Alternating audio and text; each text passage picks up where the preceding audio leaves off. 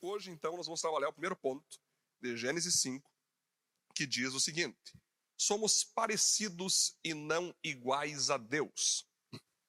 Esta é a lista dos descendentes de Adão quando criou os seres humanos. Deus os fez parecidos com ele. Deus os criou, homem e mulher, e os abençoou e lhes deu o nome de humanidade. Gente, quando a Bíblia fala que Deus criou o homem à sua imagem, à sua semelhança, imagem é porque Deus colocou as suas próprias mãos, o próprio DNA divino foi colocado em Adão. Foi Deus quem fez Adão do pó da terra, ou seja, DNA é isso. É um DNA de eternidade, de alguém que surge na terra, mas nunca mais irá morrer. É um DNA, é um DNA de quem colocou as mãos, de propriedade, de dono, de quem fez. Semelhança, queridos, é interessante que essa criatura que somos nós, então, que Deus fez e colocou no planeta Terra, é um, um ser humano que pode se assemelhar a Deus em diversas coisas. Em questão de caráter, em questão de governo, em questão de atributo, em questão de liderança, em questão de amor, de bondade, de misericórdia, pode ser semelhante a Deus. E essa que é a nossa missão. Se nós analisarmos em Romanos 8, 28, entendemos que tudo coopera para o bem daqueles que amam a Deus, aqueles que foram chamados a serem a semelhança do Filho. Ou seja, nós fomos criados por Deus, temos o seu DNA, somos a sua imagem, mas nós temos a chance de nos assemelhar a Deus. Filho de peixe, peixinho é, já diria a expressão. Porém, Ninguém de nós deve imaginar que é possível sermos iguais a Deus. Não tem como nós sermos iguais a Deus, porque Deus é perfeito. Deus não erra. Nós não somos perfeitos, nós erramos. Deus, ele sabe todas as coisas. Nós não sabemos todas as coisas. Podemos nos assemelhar, podemos ter Deus como nosso padrão de vida, como nosso padrão de quem nós queremos nos parecer, trazer seus atributos, trazer suas qualidades. Tudo que nós puder imitar a Deus, nós devemos imitar. Porém, jamais devemos tentar achar que vamos ser iguais a Deus em seu poder e seu conhecimento. Isso não existe. Alguém tentou fazer isso que se chamava Lúcifer. Lúcifer achou que poderia ser igual a Deus e caiu por terra, sendo expulso do céu. Porque ninguém pode ser igual a Deus, né? Porque senão seriam vários deusezinhos. E a proposta não é essa. Só há um Deus. Nós, através de Jesus Cristo, somos os seus filhos e filhas, que mesmo depois de termos o corpo glorificado e vivermos no céu, ainda assim jamais seremos iguais a Deus. A Bíblia fala que até os anjos Deus encontra defeitos. Até nos anjos Deus consegue encontrar falhas. Quem dirá em nós, né? Que mesmo depois sendo corpo glorificado, nunca seremos iguais a Deus, mas sempre seremos cada vez mais parecidos, cada vez mais semelhantes a Ele. O ponto 2, queridos, que temos ali é o seguinte: Sete, o filho de Adão, aquele que substituiu Abel, era parecido com Adão, que parecia com Deus. Com a idade de 130 anos, Adão foi pai de um filho que era parecido com ele e pôs nele o nome de Sete. Bom, temos que lembrar que Adão tinha intimidade com Deus. Adão, antes de ser expulso do jardim do Éden, junto com Eva, ele sempre foi alguém adorador, sempre foi alguém íntimo de Deus. Depois que ele foi expulso, devido ali a Eva ter caído em pecado, e depois a Eva ter passado para Adão a fruta. Não que a culpa não fosse de Adão, porque ele era o homem do lar, então cai sobre ele a culpa, mas a Eva, que acabou por influenciá-lo. Eles são expulsos do céu, mas Adão, Adão nunca perdeu o amor e carinho e respeito que tinha por seu Criador. E Sete, ao nascer, se assemelhou ao pai. Interessante, queridos. Uma vez eu vi uma história de um pai cristão que sempre chegava na sua filha e dizia: Boa noite, minha filha, não tenha medo de dormir sozinha, porque Deus está com você e os anjos vão te guardar. Aí aquele pai estava indo para o seu quarto, a filha mesmo assim ficou com medo, e o Espírito Santo disse a ele: Querido, não diga que Deus vai guardar ela, ou que eu, ou que os anjos vão guardar sua filha. Diga que o papai está com ela e você vai guardar a sua filha. Porque por uma criança, ela primeira vai ter a imagem de Deus na vida do pai. A primeira imagem divina de uma criança é na pessoa do pai, é na paternidade do homem que assemelha-se a Deus. Então, quando Sete se parecia com Adão, ele estava dizendo o seguinte: a mesma maneira que o meu pai ama a Deus, eu quero amar a Deus. Por isso que o apóstolo Paulo bem disse certa vez quando expressou: Sede meus imitadores, como eu sou de Cristo Jesus. Veja, queridos, as pessoas, para imitarem a Cristo, precisam antes ver imitadores de Cristo. Nós precisamos de referências de cristianismo. Nós precisamos de referência de vida cristã para nós seguirmos essas pessoas, imitarmos essas pessoas e com isso estaremos imitando a Cristo. Eu sempre falo que aquilo que você vê de Cristo em mim, imite. Aquilo que você vê que é meu, que não é de Cristo, rejeite. Então, Sete, esse homem, esse filho de Adão, com o nome Sete, imitava Adão porque Adão imitava Deus. O ponto 3. O ser humano, logo após a queda, vivia centenas de anos. Viva a sua vida com sabedoria. Viva a sua vida com sabedoria. Olha só que legal, queridos. Nós vamos perceber que ali no início, ali na, logo, após a, logo após a queda, os primeiros seres humanos que existiram ali na primeira geração após a queda viviam de 500 a quase mil anos, queridos. É tão espetacular, por exemplo, se você analisar, depois disso Adão viveu mais 800 anos. Olha espetacular, quando o Sete completou 105 anos, nasceu seu filho Enos. Olha que espetacular, gente.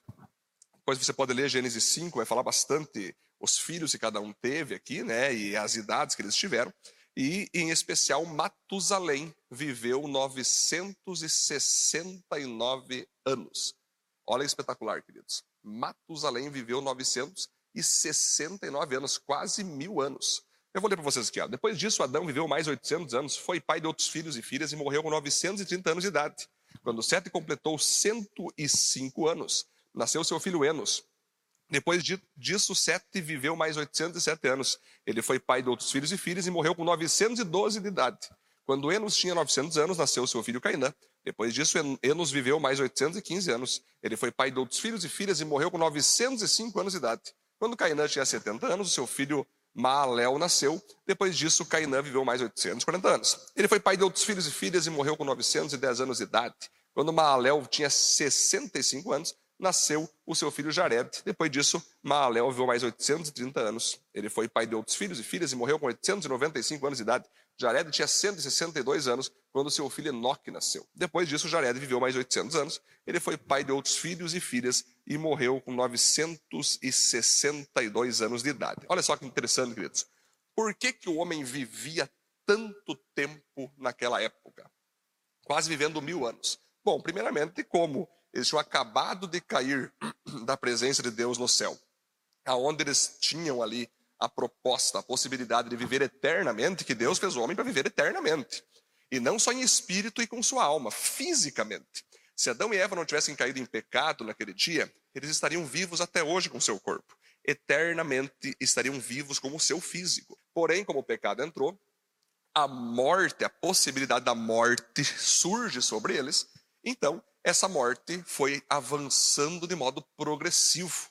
Ou seja, aqueles que deveriam ser eternos agora estavam vivendo 900 anos. Estavam vivendo quase mil, como nós vamos ver ali, Matusalém, né, 969 anos. Foi passando o tempo, foram vivendo menos, foram vivendo menos. Daí você vai perceber que o planeta foi aos poucos avançando, é, se apropriando de vários outros territórios do planeta, foi vindo venenos, foi vindo poluições, foi vindo guerras, foi vindo preocupações, tudo aquilo que provém do pecado, tudo aquilo que é proveniente do pecado. E aos poucos o homem foi vivendo menos, vivendo menos, vivendo menos, vivendo menos, até que finalmente, então, hoje nós chegamos num ponto que é o máximo que se pode viver um pouco mais de 100 anos, não mais do que isso. Mas a própria Bíblia vai dizer mais tarde que o homem vive entre 70 e 80 anos tranquilo, um pouco mais, chegando aos 100, já começa a ter fadiga e não mais do que isso irá viver.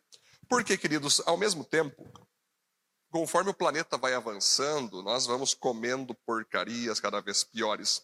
Nós vamos ficando cada vez mais estressados, ansiosos, preocupados, nervosos, é, totalmente é, com crises de pânico muitas vezes. Vamos trabalhando, trabalhando sem descansar. Vamos buscando ter dinheiro e mais dinheiro, mais posse, mais fama.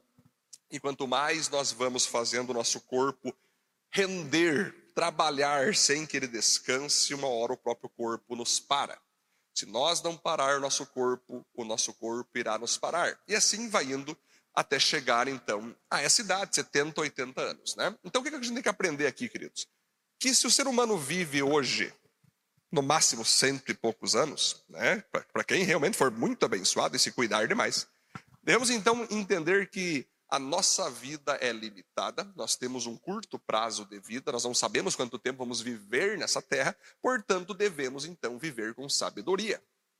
Por você não saber se você vai estar vivo amanhã, basta para você viver a sua vida com o máximo de sabedoria hoje. Então, não é amanhã que você vai abraçar sua esposa, é hoje. Não é amanhã que você vai abraçar teus filhos, é hoje. Não é amanhã que você vai colocar um propósito de jejum e oração, é hoje. Não é amanhã que você vai pregar o evangelho para o seu colega de serviço, é hoje. Porque só o hoje nós podemos ter o controle. Amanhã só Deus sabe o que ocorrerá né, queridos? Aí nós vamos seguir aqui, o ponto 4 tem o título Seja arrebatado antes do arrebatamento vindouro. Olha só, queridos. Seja arrebatado antes do arrebatamento vindouro. Vou falar de Enoque. Olha que legal. Quando Enoque tinha 65 anos, o seu filho Matusalém nasceu. Depois disso, Enoque viveu em comunhão com Deus durante 300 anos e foi pai de outros filhos e filhas. Enoque viveu 365 anos. Ele viveu sempre em comunhão com Deus e um dia desapareceu, pois Deus o levou. Olha que espetacular isso, gente. Esse homem, então, chamado Enoque, ele tinha tanta intimidade com Deus, mas tanta profundidade em oração, em busca, em, em, em entrega ao seu Senhor e Criador. Tanto ele andava com Deus, tanto ele buscava Deus, que um dia Deus decidiu levar Enoque vivo mesmo, arrebatar, tirar da terra para colocar ele no céu, morar com o próprio Deus na sua casa, queridos. Olha que espetacular isso. Uma, vez eu lembro que um grande pregador falou o seguinte: que sempre Enoque e, e Deus caminhavam na praia. Enoque ia caminhando com Deus na praia e tinha que depois voltar para casa para cuidar da sua família. Aí de novo Enoque se encontrava com Deus na praia e os dois iam caminhando e os dois iam caminhando. Até que um dia Deus olhou para Enoque e disse: Enoque, quer saber? Eu gosto tanto da tua presença, eu gosto tanto de falar contigo, meu filho, que eu quero te dar uma proposta. Vamos subir comigo. Vamos morar no céu comigo. Já vamos ficar por lá, já na eternidade. Você já está pronto, você já está, você já entendeu a proposta resposta da vida, que é me buscar. Vem comigo, Enoque, com certeza, Senhor. E aí Deus leva Enoque aos céus. O que nós aprendemos com isso, queridos? Muito se fala em arrebatamento, que um dia Jesus vai voltar e vai levar a sua igreja para morar com ele no céu. Nós cremos nisso, Apocalipse descreve isso, né? Isso vai acontecer. Mas antes desse arrebatamento acontecer, Deus espera de você e de mim que nós tenhamos uma vida já arrebatada nessa terra. Que sentido você está falando isso, pastor? Muito simples. Aqui na terra nós temos que estar mortos para o pecado, mortos para o mundo.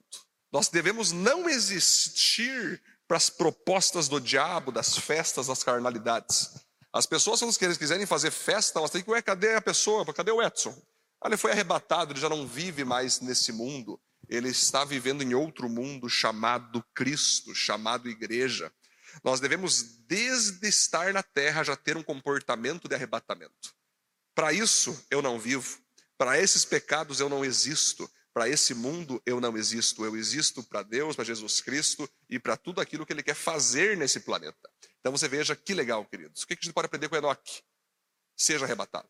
Tenha uma vida de arrebatamento ainda aqui na terra. Amém, queridos? Depois vamos trabalhar o último ponto, que tem como título Deus sempre levantará líderes que representem seu caráter e seu governo em todas as gerações até a sua volta.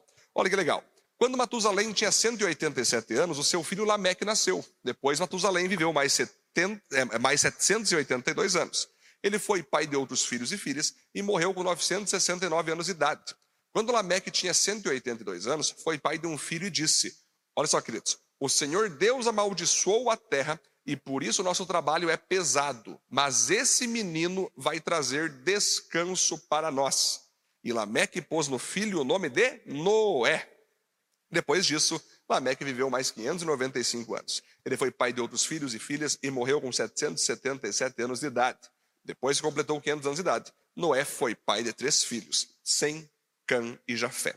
Bom, amanhã nós vamos ver Gênesis 6 sobre a história de Noé, mas você já conhece muito bem esse homem que foi chamado por Deus para fazer uma arca e salvar a sua família e criar uma nova geração de humanos a partir da sua história, né, queridos? O que a gente aprende aqui? O seu pai percebeu que a terra estava amaldiçoada, que a terra estava pesada de se viver, justamente por causa dos pecados de Adão, de Eva, de Caim, e começou a, as consequências coletivas a acontecer no planeta. Mas quando esse homem, então, quando ele sabe do próximo filho que ele vai ter, ele já profetiza sobre o seu filho que ele traria descanso para a terra. E o nome dele é Noé. Olha que espetacular, gente. Desde os primórdios até chegar na cultura hebraica e também nas outras culturas que creem nisso, o que você fala sobre o teu filho acontece. Até mesmo o nome que você coloca no teu filho com fé, que tal nome simboliza esperança, ou que tal nome simboliza alegria, ou com que tal nome simboliza bem-amado, salvação. Esse nome que você coloca sobre o teu filho ou tua filha tem o poder profético de estabelecer a identidade dessa pessoa dentro do planeta Terra. Olha que maravilha, gente. Então, esse homem coloca no seu filho o nome de Noé e diz: Esse cara aqui vai trazer descanso para nós. E não deu outra, queridos. Noé surge no cenário e faz com que o mundo se torne antes de Noé e depois de Noé. Porque Noé levanta uma nova geração de pessoas purificadas ali, né? Que surge uma nova humanidade através de Noé. O que nós aprendemos com isso, queridos? Por mais que em cada geração o pecado e Satanás podem estar atuando, em cada geração Deus vai levantar pessoas estratégicas que o adorem, que o busquem, que o obedeçam e que vai trazer uma solução para o planeta e que vai trazer uma resposta de Deus. São como, são como pessoas que são porta-vozes do Senhor Jesus dentro do próprio planeta, queridos. Olha que espetacular isso. É espetacular. Nós sabemos que Deus, quando Ele nos criou, quando Ele nos manda para a terra, um dos principais propósitos é que a gente venha adorá-lo, viver com Ele e viver para Ele. Mas o outro propósito é que Deus quer que a gente venha para a terra para ser uma solução de inúmeros problemas que existem no planeta. Cada um de nós fomos chamados para resolver um problema. Cada um de nós fomos chamados por Deus com uma missão de salvar pessoas pastorear pessoas, liderar pessoas, curar pessoas, representar uma influência na vida das pessoas. Olha que espetacular isso, queridos. Olha o que a gente pode aprender com Gênesis capítulo 5. É incrível o que Deus pode nos falar nesse capítulo. Convido você a sentar, ler todo o capítulo mais uma vez, analisar cada ponto que eu conversei com vocês e que Deus abençoe cada um.